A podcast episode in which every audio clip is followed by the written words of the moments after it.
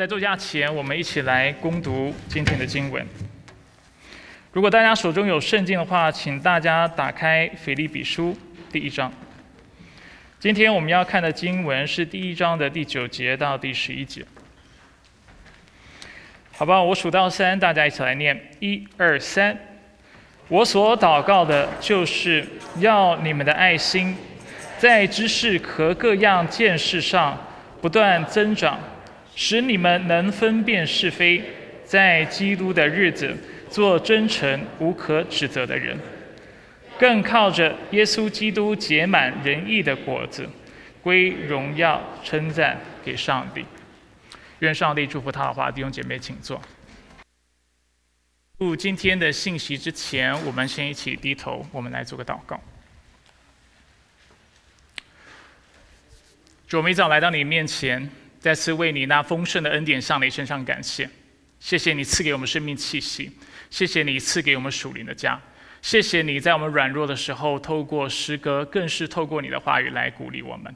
主，我们何等需要你！我们的生命若没有你，就无法得着力量；我们的生命若没有你，主，我们就必凋零，我们就会感到非常的脆弱。但是主，当我们有你的话语的时候，我们就再次被提醒。那爱我们的主，在我们软弱的时候，在我们不敬虔的时候，在我们还是背逆拒绝他的时候，他就为我们死在十字架上，借此彰显了他对我们的爱。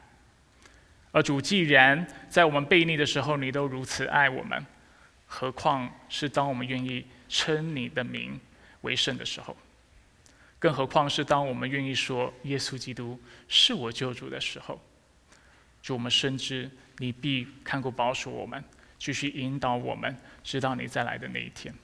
就如我们这段时间透过腓立比书所说的，主你所开始的那美好工作，你所开始的善功，主你必要完全。所以一早来到你面前，主我们愿我们的心在你面前能够安静下来，我们能够注视在你的座前，仰望你的宝座，并且从你的宝座来领受我们这周所需要的恩典。愿你来带领我们今天的聚会。以上祷告是奉靠主耶稣基督的圣名求，阿门。今天是与福音相称这个信息系列的第三讲。那我们今天要谈到不断增长的爱心。那在过去的几周，我不断的为大家重复保罗书信的结构。我们常在保罗书信当中会看到，他一开始会有所谓的称呼语，或者是我们会说问候语。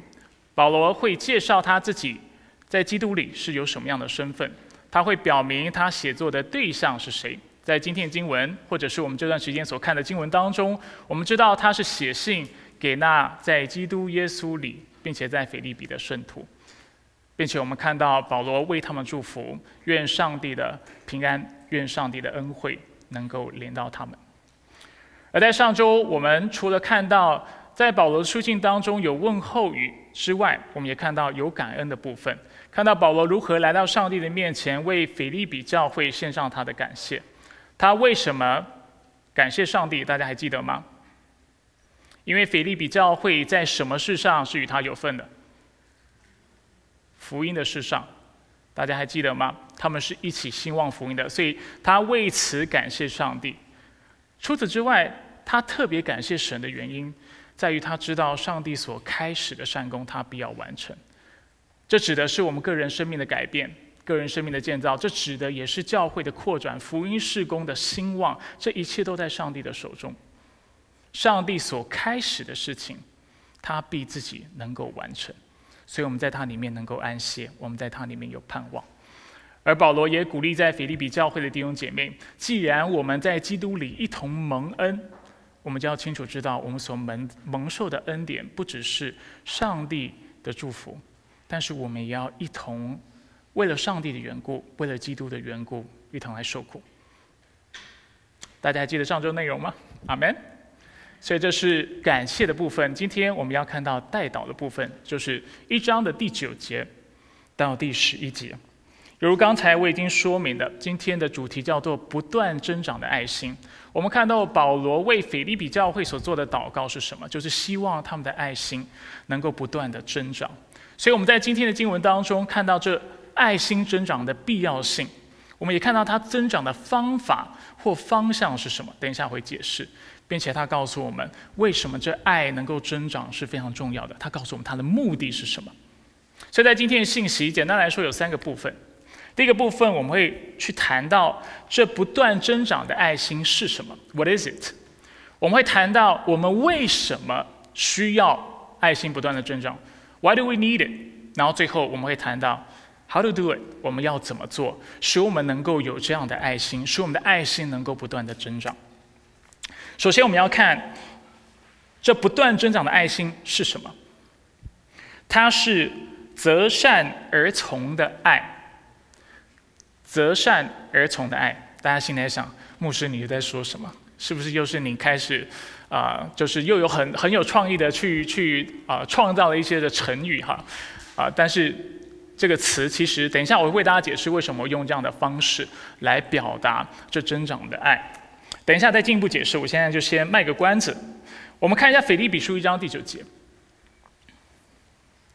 这是我们今天的经文，他告诉我们，保罗所祷告的就是要腓利比教会的信徒的爱心，在知识和各样的见识上不断的增长。所以，我们在这里看到，保罗并没有在祷告当中指出腓利比的教会是没有爱心的，认同吗？他预设了他们有爱心，犹如信徒在跟随上帝的这样的一个路程或凌晨当中，我们需要不断的增长。保罗也谈到。这爱心也是需要不断的增长的，所以他没有否认腓立比教会的弟兄姐妹是有爱心的，但是他说这爱心是需要不断的增长，而增长的意思是什么呢？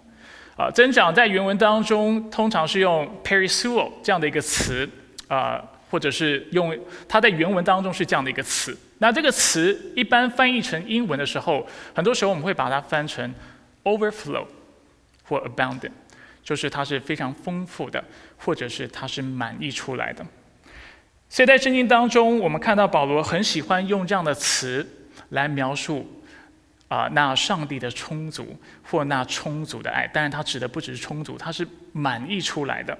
在这里跟大家分享两段经文，我没有特别打出来，大家仔细听就可以了。铁沙罗尼迦前书第三章十二节说到：“又愿主使你们彼此相爱的心和爱众人的心都能够增长。”充足，如同我们爱你们一样。所以在铁萨罗尼迦前书的经文当中，我们看到它是被翻译成充足。所以这爱要不断的增长，不断的增长，到一个程度是满的，而且不只是满，而且是满溢出来的。所以他谈到弟兄姐妹之间的爱也是如此，是因为我们在神里面领受那丰盛的爱，而且就满这爱因为太满了，装不下了，所以它满溢出来，使我们不得不去爱人。所以在我们信仰当中，我们常谈到，我们总是要先爱上帝，因为只有当爱上帝的时候，我们才能够爱人。而经文也承诺我们，上帝也承诺我们这样的一个啊，就是爱人如己是非常自然的，是因为上帝的爱先充满我们，使我们能够去爱人。罗马书十五章十三节也讲到，我们在基督里是有那满意的盼望的。他说：“愿赐盼望的上帝，以你们的信，把各样的喜乐、平安充满你们的心。”所以，但是不止充满，使你们借着圣灵的能力，大有盼望。它是翻成大有盼望，但是它指的就是这盼望不只要充满你，但是要满出来，要让你啊，要把它堵住都堵不住，它会不断的露出来，不断的露出来，不断的露出来，使你在基督里面，你要不没有盼望都不可能，使你要没有爱心都不可能，使你要没有平安都不可能。而这就是我们今天要谈到的爱心。保罗祷告是。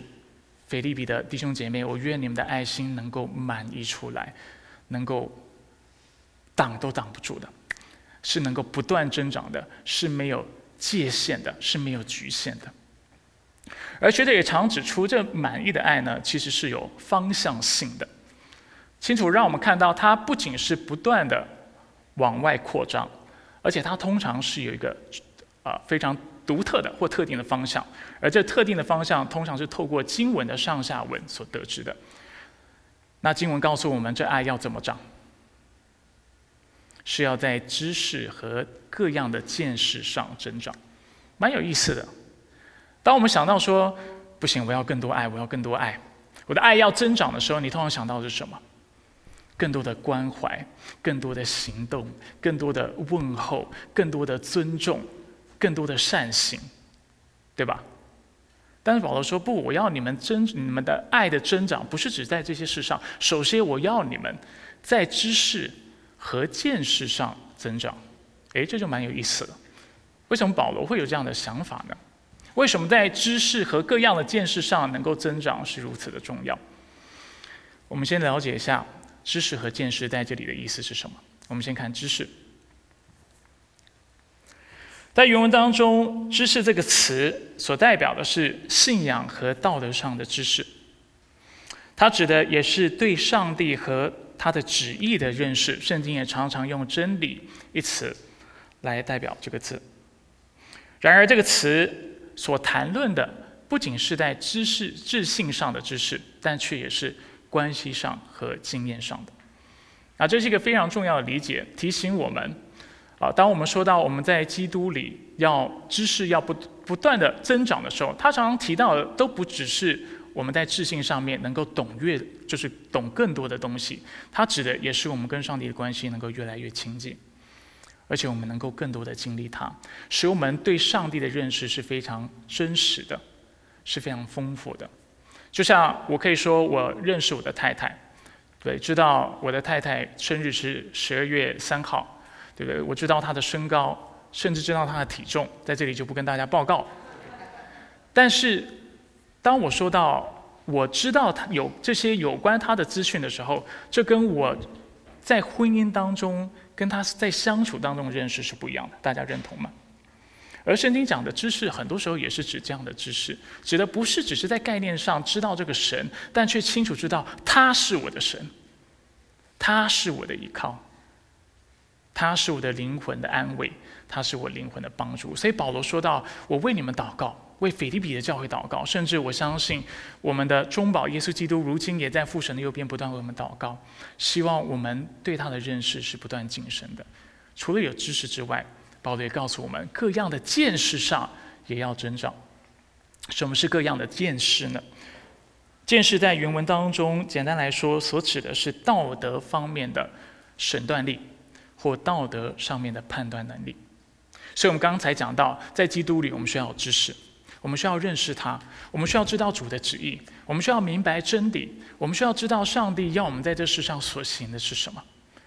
除此之外，我们要借着这些的知识，我们去做判断，我们去做分辨，这就是“见识”这个字所要告诉我们的，让我们在不同的处境当中有所回应。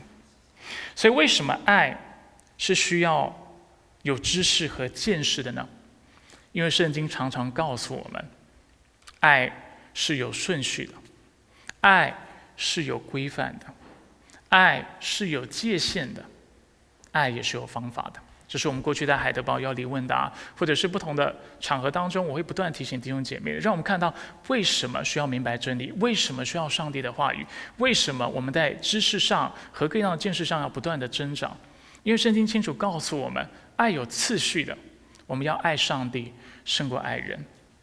爱是有规范的，爱的真谛告诉我们，我们是喜欢真理，而不是喜欢那不义的事情。甚至我们要亲善礼恶。我们看到爱是有界限的，不是放纵私欲的、放纵情感的去爱人。有些时候，你是。爱自己的孩子也好，爱你所爱的人也好，纵使你是心中有非常丰富的爱，有些时候你也是需要控制这个爱的，因为你有可能会不小心的去溺爱他，过度的宠爱他，啊，使使他反而在你的爱当中受亏损，没有得着帮助。所以爱是有界限的，爱是需要节制的。最后我们刚才提到，爱是有方法的。圣经清楚告诉我们，当我们要去爱人的时候，我们不能够过于鲁莽，但是我们要智慧。我们要有分辨的能力，所以爱如果要增长，它就需要有知识，它需要有见识。我们要知道真理是什么，并且能够分辨善恶。保罗其实在地其他地方也有做这样的教导，在罗马书十二章九到十四节，甚至我们可以说到二十一节，因为我们今天时间不够，我们没有办法看这整段经文，我们就看前面几节，看到保罗如何教导我们。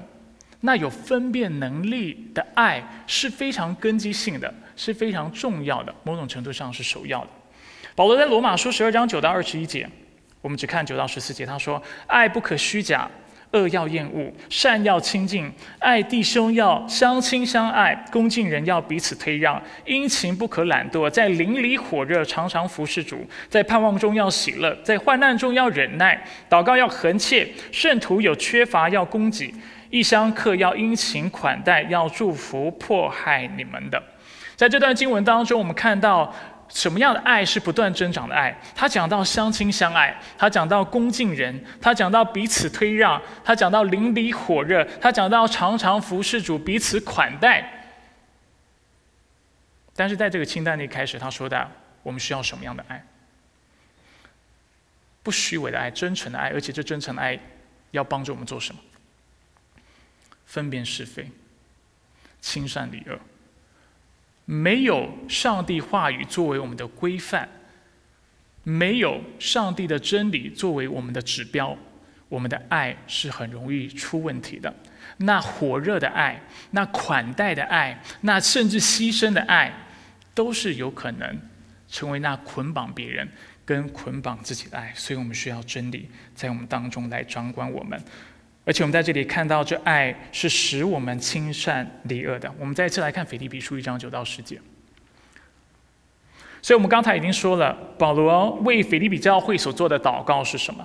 要你们的爱心在知识和各样的见识上不断增长。所以这增长是满意的，这增长是有非常清楚的方向的，不是你爱让它怎么增长就怎么增长，它是在知识以及见识上增长。使你们能分辨是非，使你们能够有判断能力。而在原文当中，分辨是非的意思是什么？很多时候，我们常常用一个非常命题式的方式来理解这个概念，就是能够知道什么是对的，什么是错的。但是我们看一下原文怎么说。原文说到翻呃分辨是非，直接翻成中文的时候，它所指的是那赞同更好的事情这样的一个理解。英文说 “approve what is excellent”，而中文的当代译本它就翻成是“择善而从”。这就是为什么我说那增长的爱是择善而从的爱。意思是什么？意思就是说，你在基督里，当你有知识和见识的时候，你不是只是知道什么该做，什么不该做，而且你会去选择做你该做的事情。圣经从来。都不是教导我们，只是在知识上面有正确的理解就够了。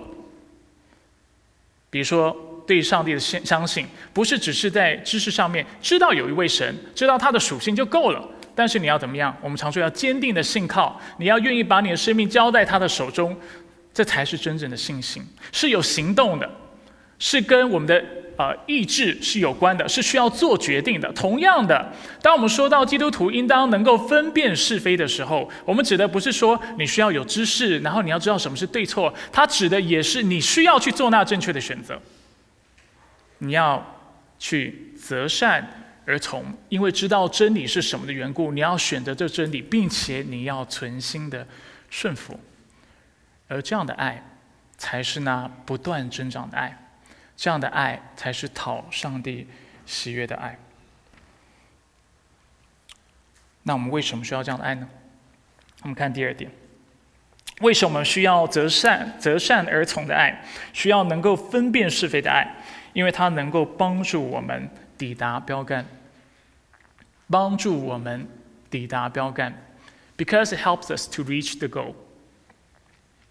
我们看一下腓立比书一章十到十一节。使你能分辨是非，在基督的日子做真诚无可指责的人，更靠着耶稣基督结满仁义的果子，使荣耀称赞给上帝。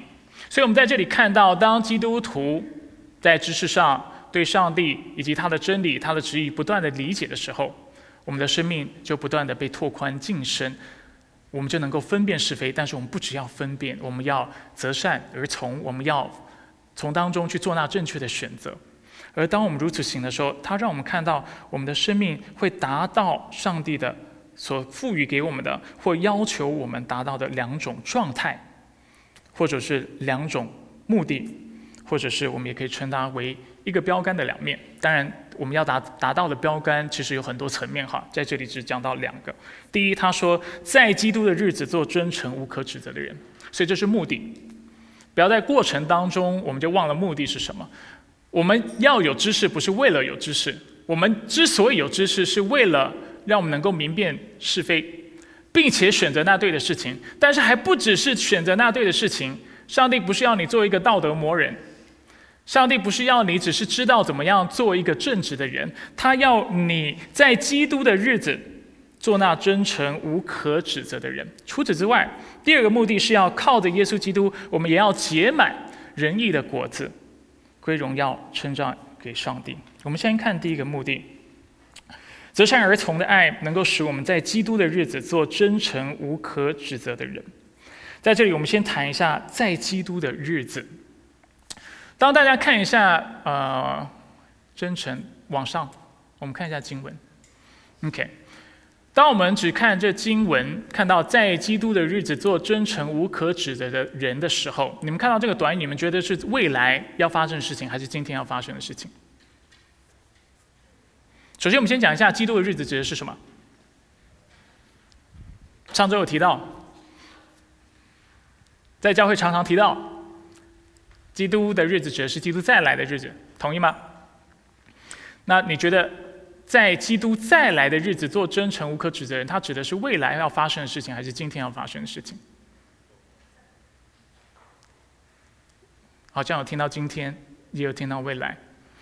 在和合本修订版当中，啊，当我们只是这样读过去的时候，我们觉得他是在为我们，他好像是在指我们未来的时候，在在基督再来的时候，我们在他面前能够成为什么样的人？感觉是讲到未来会发生的事情。那这是非常有趣的一个状况，就是因为。啊，和合本它本来不是这么写的，而且和合本本来翻译我认为是比较正确的。和合本它这个在呢，在基督日，它本来是翻译成直到基督的日子。事实上，新译本啊，当代译本啊，啊，英文圣经啊，很多时候都是用这样的词来表达，直到 until，或者是 for for the day of the Lord，它的意思是什么？他的意思是指，或者他在告诉我们：今天当我们能够分辨是非的时候，我们从今天开始在主里就要做那真诚无可指责的人，然后一直到基督再来的那一天。所以不是说等到那一天我才做那呃真诚无可指责的人，但却是在今天我就要做那真诚无可指责。那真诚无可指责是什么意思呢？我们看下一个投影片。所以真诚无可指责呢？它指的是两个面向。第一，它指的是内在的，也是外在的。真诚指的是我们内在的状态，无可指责指的则是外在的。在原文当中呢，“真诚”这个字指的是没有杂质的，是纯洁的，不虚假的。所以它指一个人在他的动机上面，他总是纯洁的，他是真实诚恳的。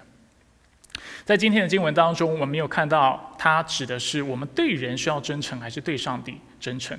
但是我认为我们不需要从这两者当中做选择哈，因为圣经清楚告诉我们，我们要爱上帝、爱人。所以在谈到真诚待人的时候，我们可以把它理解为，它是对上帝，也是对人。那如果这样理解是正确的话，这代表无可指责，就是我们的行事为人，也是要对上帝负责，也是对人负责的。对上帝负责的意思是什么？就是我们行事为人不得罪上帝，这就是无可指责的意思。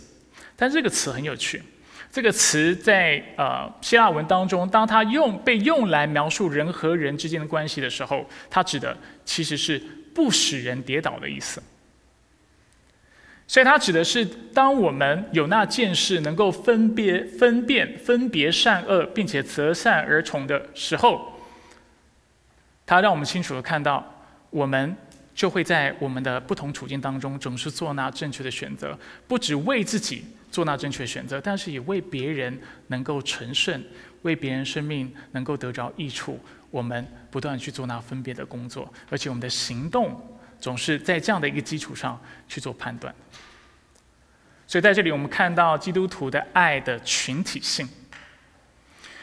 在我们现在所在的社会当中，我们谈爱的时候，我们都是从很个人主义的方式，或者是从很自我的方式去谈爱。什么情况下我会正当化我的爱？就是我觉得我爱是发自内心的，这里所说的真诚。所以我们常看到夫妻吵架的时候，父母和孩子啊闹得不开心的时候，他说：“我这么爱你，你怎么可以这样对我？”他其实是在正当化他所做的一切，不是吗？他说：“我从心里面我如此的真诚，对不对？我我所做的一切都是从我心里面啊由自内心而发的，你怎么可以拒绝我？你怎么可以否认我？”但是基督教的爱所说的爱，不是只是。你从心里而发就够了。他指的也不是说，当我爱的爱人的时候，我很喜欢去爱人，去帮助人，因为的爱能够使我满足。他也不是为了满足你而存在的。基督教的爱是为了群体存在的，它是为了爱上帝而存在的，它是为了爱人而存在的。爱人的意思是什么？就是在我每一个抉择当中，在我的生活当中，我要做决定的时候，我不只是为了我自己能够表达我的爱。而且在我生命当中能够得着满足，我去做这个选择，但却是在所有的情况当中，我做决定的时候，我也想到怎么样，在我做完这个决定之后，你可以跟我一起成圣，过讨上帝喜悦的生活。我要怎么做决定，我才不会使你跌倒，但却你使你能够被基督的荣耀和爱吸引，使你也能够亲近他。而这样的爱是非常需要分辨能力的。他要分辨的不只是你自己的状态，你自己的心态，你是否是真诚的？他要分辨的也是我做这个决定会不会使人跌倒，是否是无可指责的？而这就是保罗在今天为腓立比教会所做的祷告所要提醒我们的：希望我们的爱是有群体性的，我们的爱是不仅使自己成圣。但却也能够使我们的教会、使我们周围的人、使我们的家人、使我们的团队都能够成圣的，都能够同一同得着益处的。而且不仅是我们自己在基督里要亲善离恶，做那正确的选择，但是他也提醒我们，我们所做所做的每一个决定，都要能够鼓励我们周围的人，总是向上帝、上帝靠近，总是来荣耀他、讨他喜悦。而当我们的群体是这个样子的时候，教会是这个样子的时候，我们的生命是这个样子的时候，它会很自然的带出了第二个第二个目的所要达成的目标，就是靠着耶稣基督结满仁义的果子，并且归荣耀称赞给上帝。在这节经文当中，仁义的果子，经文没有特别为我们做界定，但是广泛的从腓立比书来看，它指的有可能是。彼此相爱，所以当我们的见识、我们的知识增长之后，并且我们能够知道怎么做那亲善离恶的选择之后，我们这个群体会成为一个彼此相爱的群体。我们这个群体会不断的结出圣灵的果子，会有仁爱、喜乐、和平、忍耐、恩慈、良善、信实、温柔、节制。这个群体会有金钱的好行为，因为这是有知识的、有见识的群体会做的选择，并且我们能够兴旺福音。上周提到，希望福音包括了资源的互补、生命的建造、普世宣教、保守合一、维护信仰等等。而你认为这样的教会是否能够讨上帝喜悦？是否能够荣耀上帝？可以，这就是为什么经文接着就说归荣耀称赞给上帝。这是一个非常自然的结果。而事实上，这样的主题也是腓利比教会。所需要的，所需要知道的，也是保罗在书信之后会再次做教导的。我们看一下腓立比书三章十二到十五节，我们就稍微看一下。我今天不多做解释，但是清楚想要让大家清楚看到，这对腓立比来说，也是对我们今天基督徒啊基督徒来说非常重要的功课。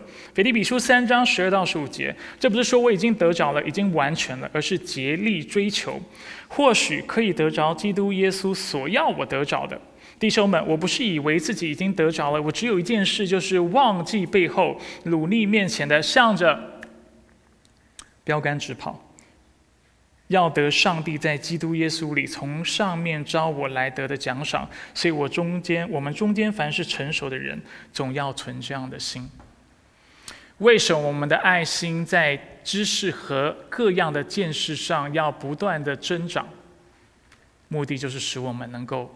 到达上帝为我们设立的标杆，我们能够满足他的心意，而且成为他所预定我们要成为的样式，是圣洁的，是讨他喜悦的，是充满爱的，而且是不自私却是谦卑的。这也是腓立比书第二章我们要看到的。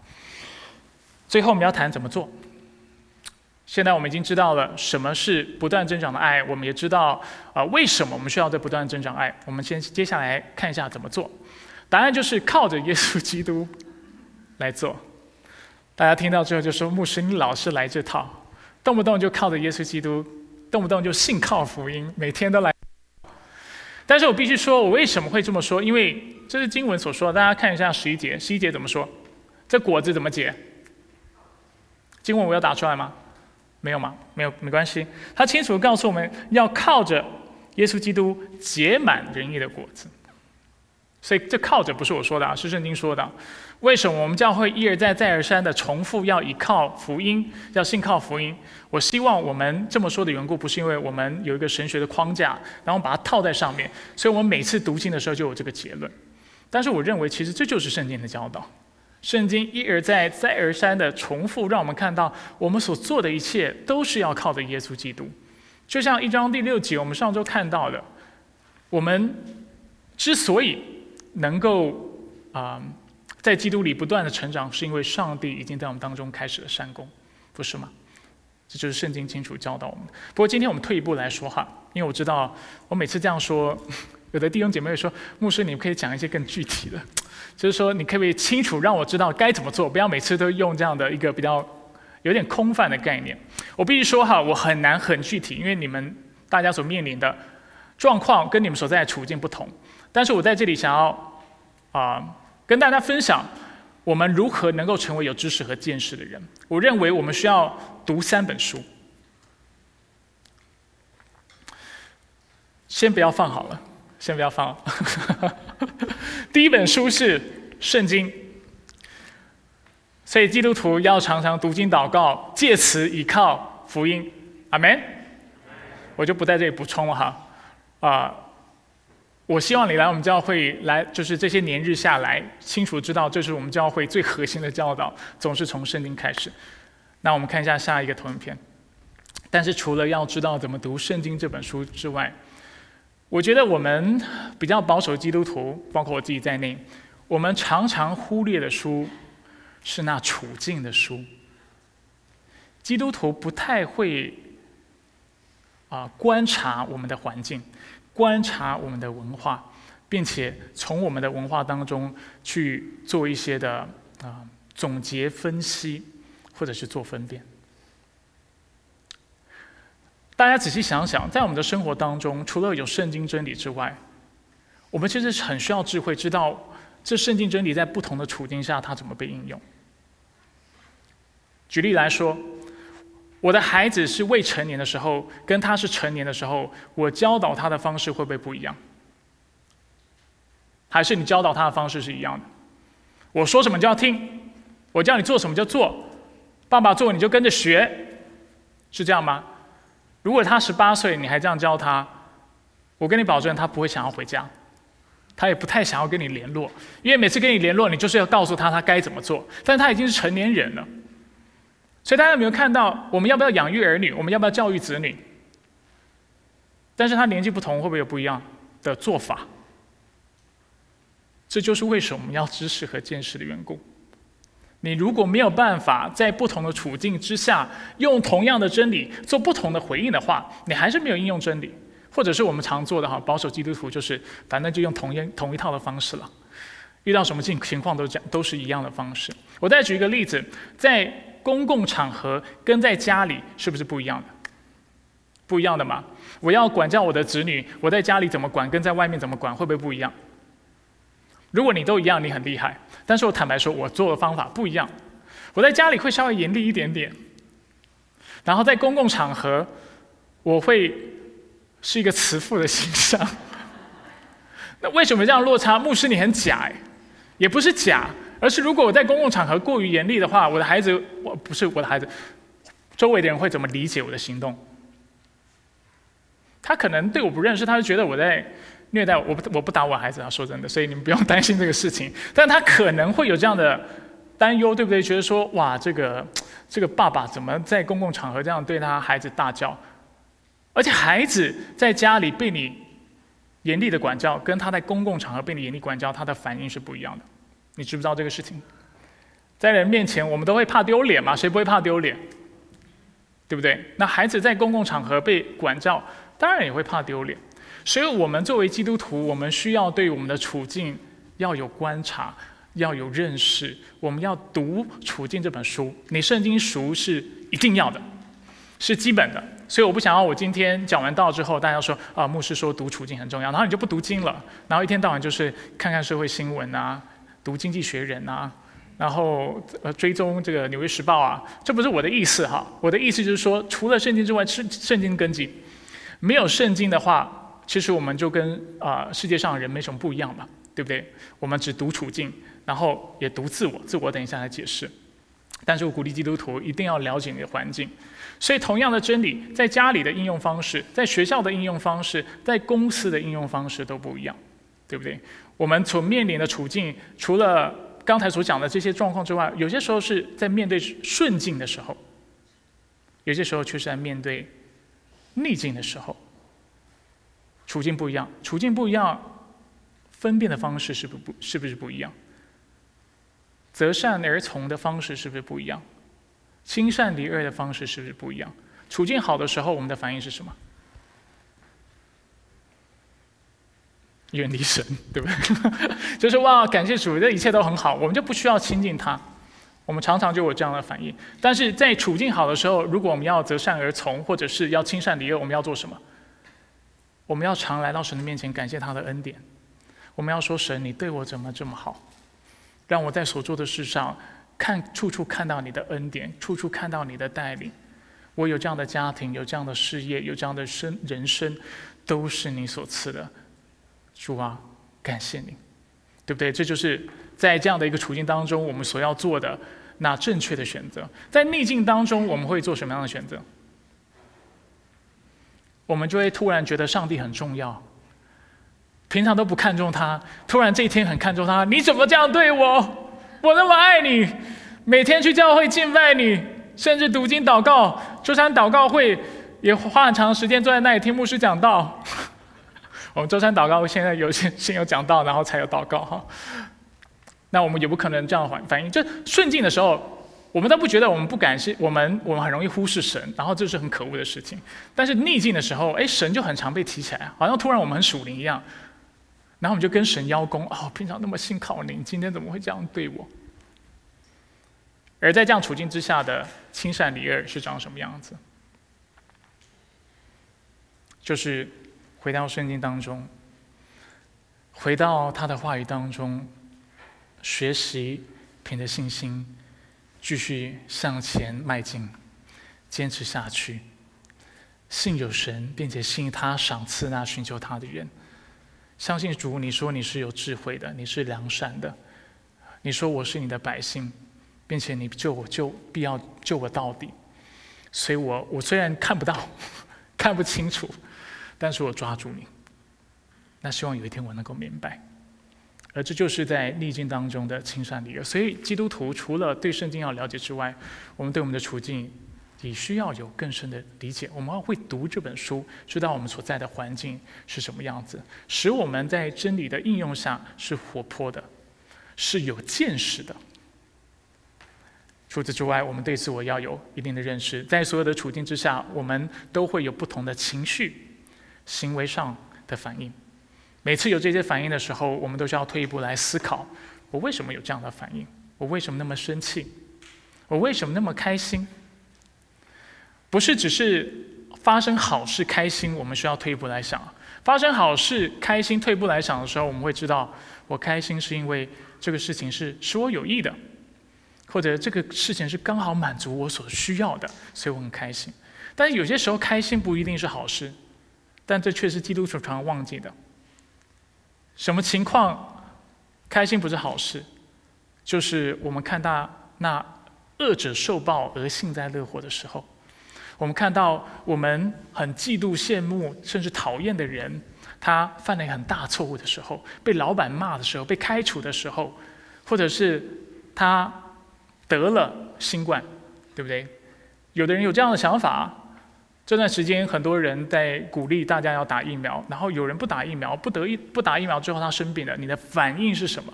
有的人是幸灾乐祸的，虽然听起来很邪恶，但这是人性。所以我们不一定开心都是好事，人总是要透过自己在情绪上行动的反应，退步来思考，为什么？这反映了我的什么属灵状况？这反映了我跟上帝的关系如何？所以我们也要认识自己，要能够读自我或自己这本书。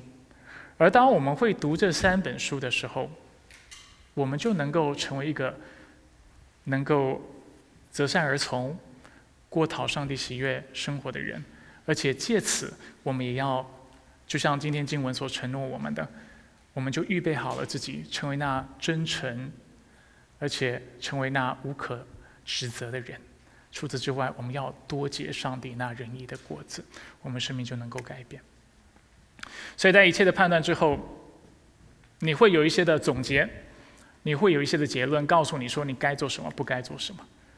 那所以你就去做吧。出于对基督的顺服，深信因为这是圣经规范所，而且圣灵所引导而得的结论，那我就凭着信心顺服上帝，我去做。但是有些时候，有些事情是我们知道对的，但却做不到的。比如说，上帝要我跟别人道歉，没有办法低头。我是男人，我怎么有办法跟姐妹低头呢？这样是不是很卑微吗？或者是这个事情我不愿意道歉，或者是别人得罪我，我不愿意原谅他。那这个时候怎么办？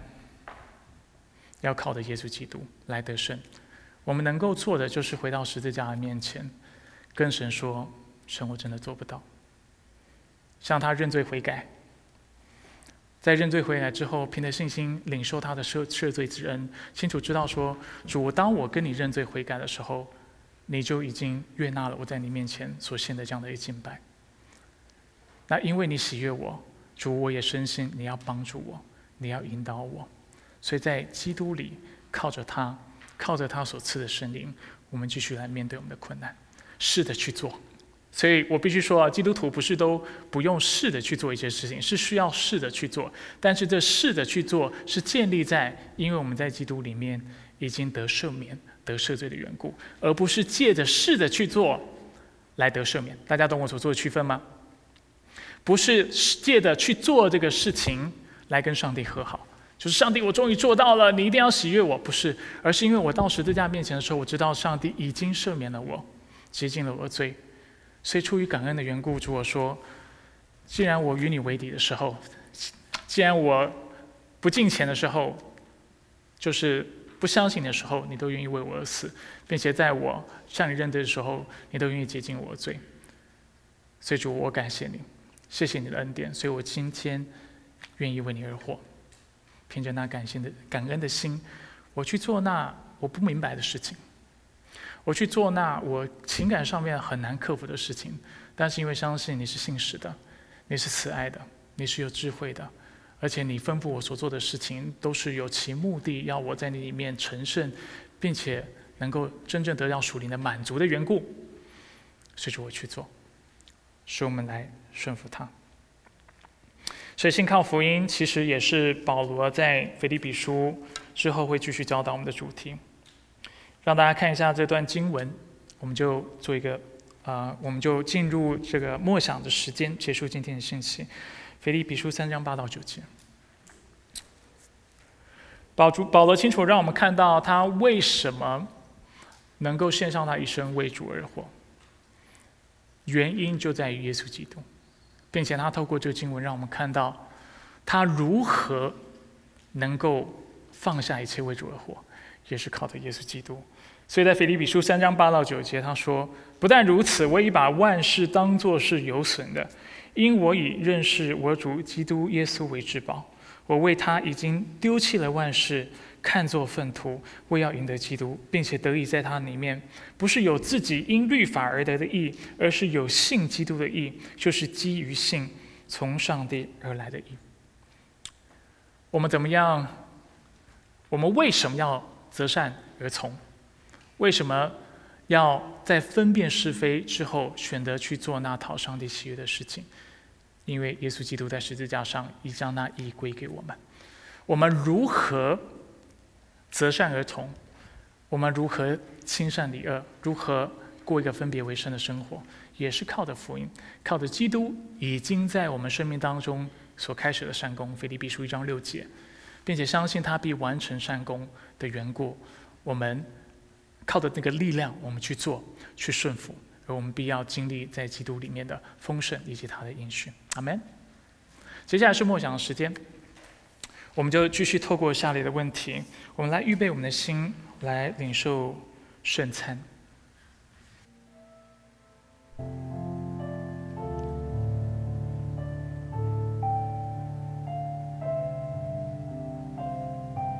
我们一起低头做个祷告。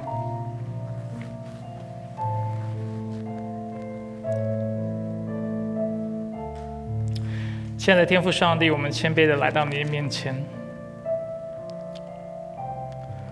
我们知道，不仅是保罗在过去为腓利比教会做这样的祷告，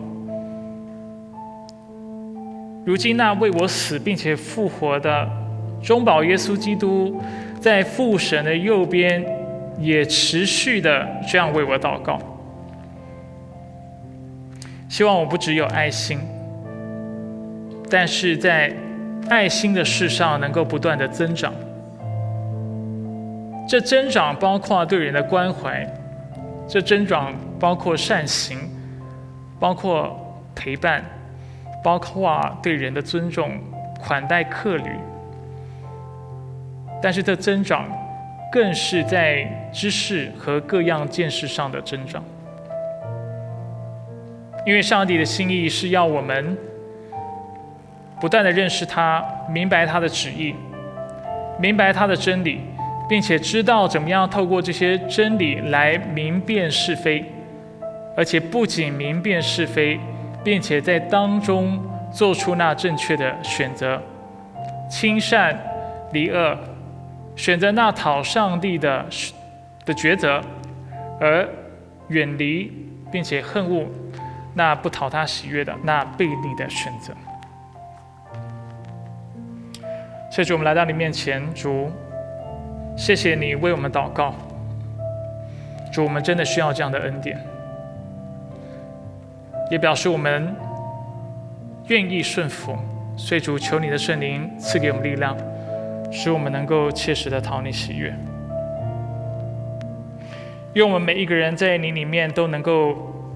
在知识和见识上不断增长，除了明白上帝领的话，也知道我们所在的处境，也知道自己到底是为了什么事情喜怒哀乐，并且为什么有我们生命所所有的反应，为什么我们所结的果子，有的是讨你喜悦的，有的却是那坏果子。